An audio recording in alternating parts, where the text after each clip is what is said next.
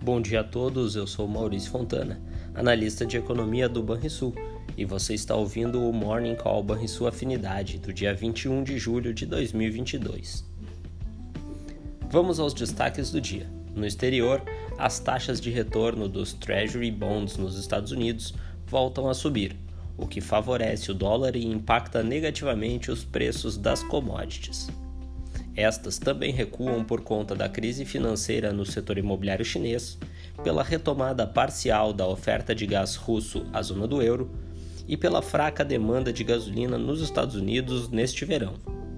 Na agenda lá fora, nos Estados Unidos teremos o índice da indústria da Filadélfia de julho e a evolução dos pedidos de auxílio-desemprego, enquanto na zona do euro teremos a esperada decisão de política monetária do Banco Central Europeu.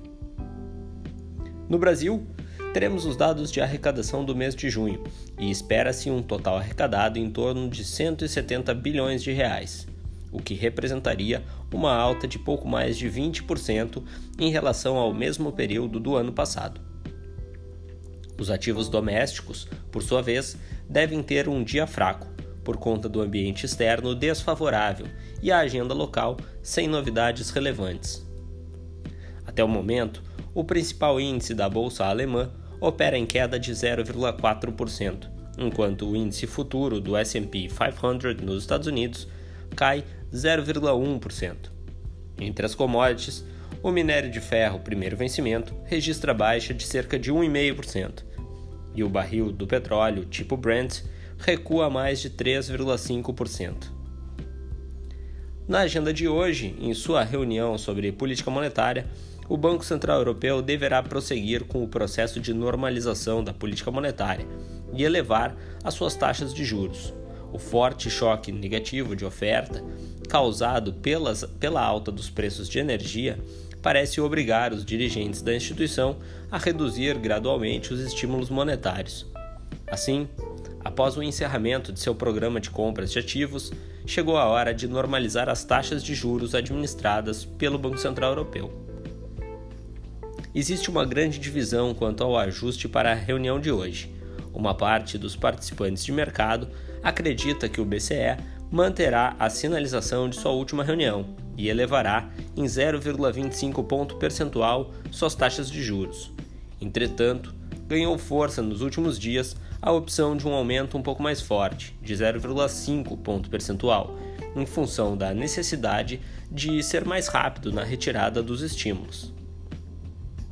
Entre os dados mais recentes de economia, vimos ontem que no segundo decêndio de julho, o IGPM teve alta de 0,52%, frente a 0,55% em junho. A leve desaceleração na margem foi proporcionada pelo Índice de Preços ao Consumidor e pelo Índice Nacional da Construção Civil, que foram contrapostos pelo avanço dos preços no atacado os produtos agropecuários inverteram seu sinal, subindo 0,19%, após uma queda de 0,67% no mês anterior.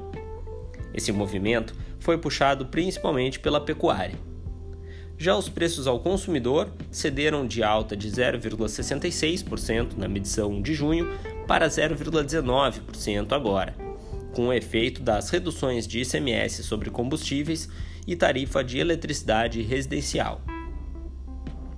Nos Estados Unidos, importante observar que as vendas de residências usadas divulgadas ontem voltaram a recuar em junho, com um resultado pior que o esperado pelo mercado.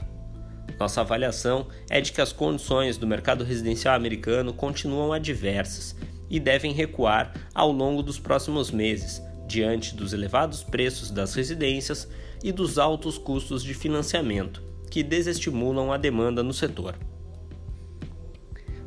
Você ouviu o Morning Call Banrisul Afinidade, com as informações mais relevantes sobre economia e investimentos no início do seu dia.